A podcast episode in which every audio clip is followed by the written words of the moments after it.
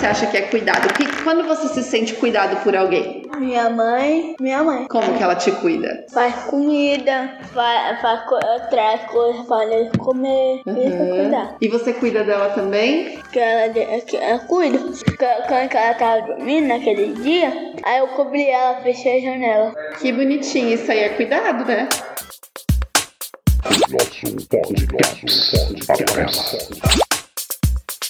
Olá pessoal, bom dia, boa tarde, boa noite, seja bem-vindo todos que é o nosso segundo episódio do Aquarela Podcaps, o podcast do CAPS Infanto Juvenil Aquarela Parelheiros. Tudo bom contigo? Espero que estejam todos bem. Importante sempre lembrar que a manutenção da máscara, a vacina e tudo isso são premissas que a gente não pode abrir mão para poder terminar o mais brevemente possível essa travessia, tá bom? Vocês viram o que, que acabou de falar o Derek, né? O Derek é um menino que é atendido aqui no nosso CAPS e traz esse papo maravilhoso com a Daniela, nossa terapeuta ocupacional. Ele já deu um pontapé inicial maravilhoso no tema que nós vamos hoje desenvolver no nosso segundo episódio, que é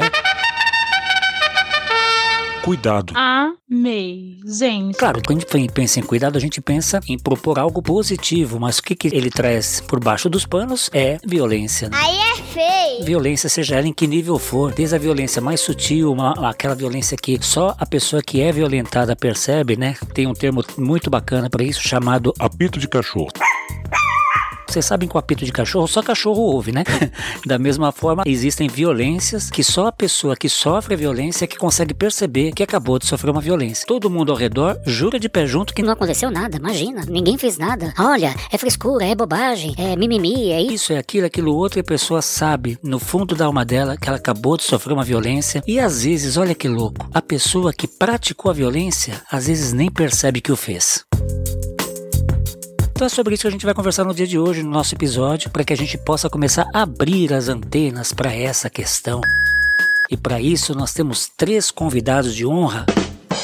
O Derek, que vocês acabaram de conhecer, e também o Alan e a Débora. Sempre lembrando, é claro, que seus pais e responsáveis autorizaram a inserção de suas palavras aqui no nosso podcast. mas que galera batuta, não? Então vamos começar aqui com uma coisa muito importante que é definir o que é cuidado.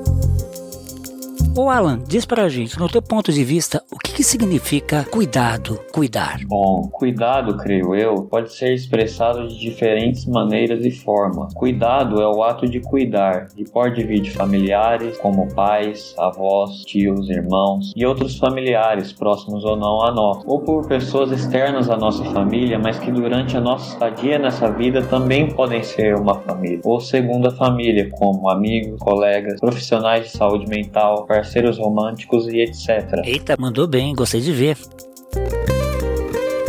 Dentro do CAPS, o Alan é acompanhado pelo terapeuta ocupacional Renan, pela assistente social Nayara e também pela doutora Thay. E vocês perceberam que o áudio dele tem alguns ruídos aí, etc e tal. Lógico, nós estamos em plena pandemia, essa conversa foi feita virtualmente, então tem as interferências de sempre. Mas o conteúdo vale a pena, fala a verdade. Se liga. Falta ainda outra forma de cuidado tão importante quanto esses outros, o autocuidado. Pois cuidar de si mesmo também é cuidar. Gente, fiquei bege. Aqui hoje no CAPS, você está porque a gente vai entendendo que você precisava ter um cuidado. Bem-vinda, Nayara. Obrigado aí pela participação. Você foi trazendo a sua história, é, como você foi percebendo que você estava diferente. E aí a gente foi entendendo que, poxa, o Alan precisa de um cuidado na saúde mental. E aí você participou de muitos espaços, você foi conhecendo mais pessoas, a gente conseguiu perceber o quanto você hoje chega diferente dos primeiros dias, o seu jeito de olhar pra gente, o seu jeito de conversar mudou bastante. E isso são processos de mudanças para melhor. Mas tem um ponto que é importante, que é o quanto você investe em você. Se você não viesse, mesmo tendo dias que você tá um pouco mais triste, mais devagarzinho, desmotivado, você vem. Você e sua família muitas vezes liga, procura a gente. Quando vocês não procuram a gente, liga pra vocês, né? Eu dei essa puxada de freio de mão agora porque eu acho que a palavra da Débora, nesse ponto da conversa, vai acrescentar, vocês vão ver só. É o ponto de vista de um adolescente que encontrou no CAPS uma forma de tratar e se reencontrar. Vamos conhecer um pouquinho a história da Débora? Vamos lá? Oi, gente, hoje eu vim conversar com vocês um pouco sobre o cuidado, tanto na doença como na saúde, principalmente na doença, ou seja, quando estamos passando por algo e que não percebemos. Bem-vinda, Débora. Na vivência dos teus problemas e toda essa trajetória até hoje, quais foram as principais dificuldades que você enfrentou? Conta pra gente. Poucas pessoas nos dão atenção e um espaço de voz para poder estar nos ajudando.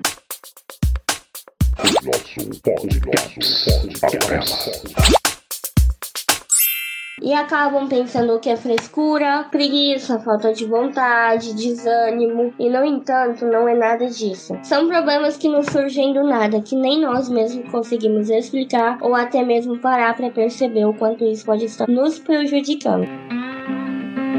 Dani, vê aí com o Derek o que, que ele pensa, como é que ele entende o cuidado. O que, que você acha que é cuidado? Que, quando você se sente cuidado por alguém? Minha mãe, minha mãe. Como que ela te cuida? Faz comida, faz, faz co- traz coisas para ele comer, isso é Uhum. cuidar. E você cuida dela também? Cuido. Quando quando ela tava dormindo naquele dia, aí eu cobri ela, fechei a janela. Que bonitinho, isso aí é cuidado, né? É. Liberdade é poder escolher por quem ser cuidado, não apenas depender de ser acudido por si ou pelos outros, mas no decorrer da vida sempre se fará necessário vários tipos de afetos de diferentes pessoas, pois como seres sociais necessitamos de uma rede de apoio interna e externa a nós, pois nas nuances da vida precisamos de linhas certas para podermos escrever nosso destino e para que esse destino seja um destino feliz, precisamos ser cuidados e cuidarmos também.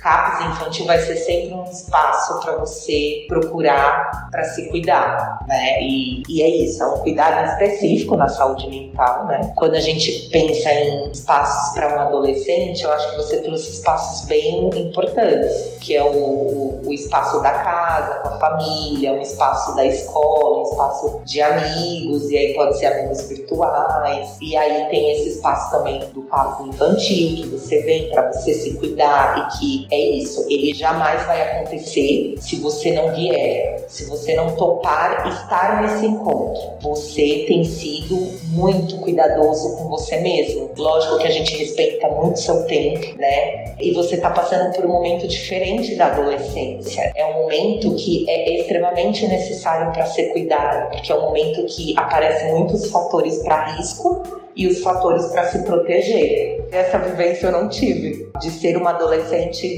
diante de uma pandemia. O fato é que com o aumento da pandemia de coronavírus, os profissionais de saúde mental vêm notando um aumento em casos de transtornos psicológicos e doenças orgânicas associadas. Esses problemas estão longe de ser uma exclusividade da população adulta. A adolescência, como a gente sabe, é uma idade particularmente difícil. E nesse sentido, um estudo liderado pelo Hospital Clinic de Barcelona, na Espanha, acaba de demonstrar mais algumas razões para isso. Essa pesquisa apontou que a maioria dos transtornos mentais começa a surgir próximo aos 14 anos, quando o cérebro começa a passar por mudanças relativas ao amadurecimento.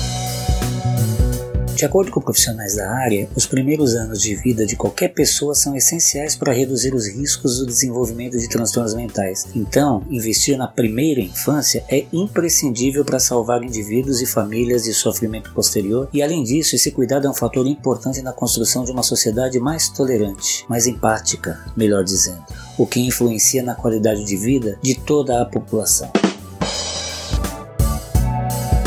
É, trabalhando em CAPS, atendendo a população jovem, a gente se depara com diversos sofrimentos. Esse aí é o Renan, terapeuta ocupacional aqui da unidade. E ao longo do tempo a gente foi percebendo que muitas dessas dores se repetiam. É uma população que tem grande vulnerabilidade social, né, ali parelheiros, são mais isolados ali do centro da cidade, então tem menos investimentos, menos recursos e equipamentos sociais. É, a gente percebeu que muitos jovens que vinham sofriam bullying, racismo, machismo, homofobia, né, preconceitos relativos à orientação sexual, identidade de gênero, da própria família, é, da comunidade. E aí o que a gente foi pensando que uma das estratégias para cuidar disso foi compartilhar essas vivências, coletivizar o cuidado. Então a gente criou um grupo que chamamos de grupo de empoderamento, onde a ideia era se fortalecer coletivamente. E aí eu digo tanto os usuários quanto os profissionais, por meio de trocas de experiências desses temas.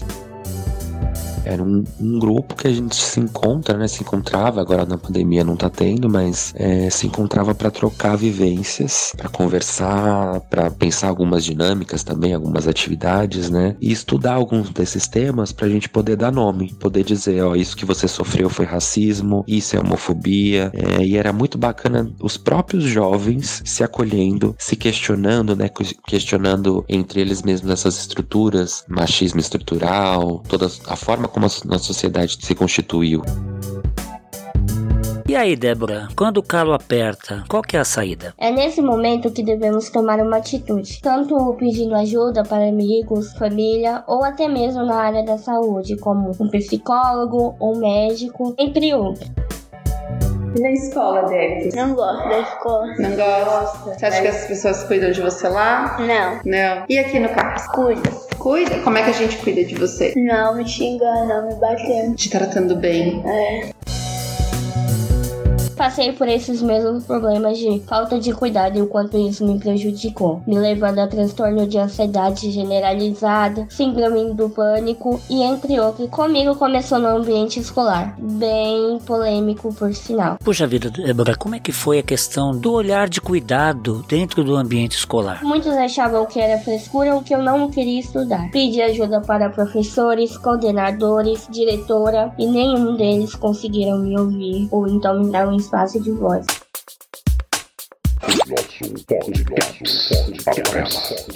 Foi algo que me prejudicou muito e acabou afetando minha vida pessoal. Os colegas de sala de aula não entendiam e acabavam se comportando mal diante dessa situação. Quando eu tentava ir à escola, sempre voltava para casa, ou seja, nem estudava. E a direção da escola, Débora, chegou a conversar com você, alguma coisa? Ela me chamou, conversou com a minha mãe e disseram que eu poderia repetir, como se aquilo ali fosse o único problema. Como acontece sempre na rede pública de saúde, daí pro Centro de Atenção Psicossocial, o CAPS, foi pá, pum. Fui muito bem atendida, muito bem recebida, muito bem acolhida e lá eu tive um espaço para poder desabafar. Foi aí que entenderam que eu estava passando por transtornos psicológicos que me machucavam muito. Dialogaram muito comigo, é uma coisa que precisamos muito. Cuidaram de mim, é algo que necessitamos, independente do momento, do lugar, sempre precisamos de cuidado. Porque não é justo termos todo esse amor expressado por várias pessoas e não compartilharmos assim como quem nos cuida ou cuidou fez. Foram esses tipos de atitude e cuidado que me levaram a um momento melhor da minha vida, consegui me estabilizar e graças a Deus consegui ser feliz novamente. Portanto, cuidar e ser cuidado é amar, e amor é o que nos faz mais humanos, porque sem amor não temos beleza, não temos vida. Então, sim, o cuidado é algo que necessitamos todos os dias e todas as horas. Nunca deixem de cuidar do seu próximo e, o mais importante, de si mesmo. Como dizia minha avó, o resumo da paróquia é o seguinte: quando a gente fala de cuidado em saúde mental, o ponto principal dessa construção é o desenvolvimento da noção da importância do autocuidado. Ninguém faz milagre por ninguém. A cultura popular já dita isso há séculos. Então é importante que a pessoa perceba que está vivendo um problema e que saiba que pode contar com um serviço público capaz de acompanhá-la nessa travessia. Né? Ninguém vai carregar ninguém, né? A gente vai tá, pegar o, cada um o seu próprio remo nesse bote e tentar fazer a travessia da forma mais segura possível. Tanto a pessoa que procura o serviço quanto o serviço que atende essa pessoa. A gente acredita que está fazendo isso de uma forma bem bacana, de uma forma responsável e principalmente focados, como a gente viu no episódio passado, na arte do encontro. O encontro é a grande terapia. O estar disponível, o estar aberto, o estar com a escuta bastante à flor da pele, em todos os sentidos, com todos os sentidos. Né? Então esse é o trabalho que a gente vem tentando desenvolver aqui. Gente, logo logo tem a Assembleia! É verdade. É toda terceira quinta-feira do mês e você está convidado. Fica ligado que logo logo você recebe um recado, tá bom? Participe, é importante. O CAPS é nosso.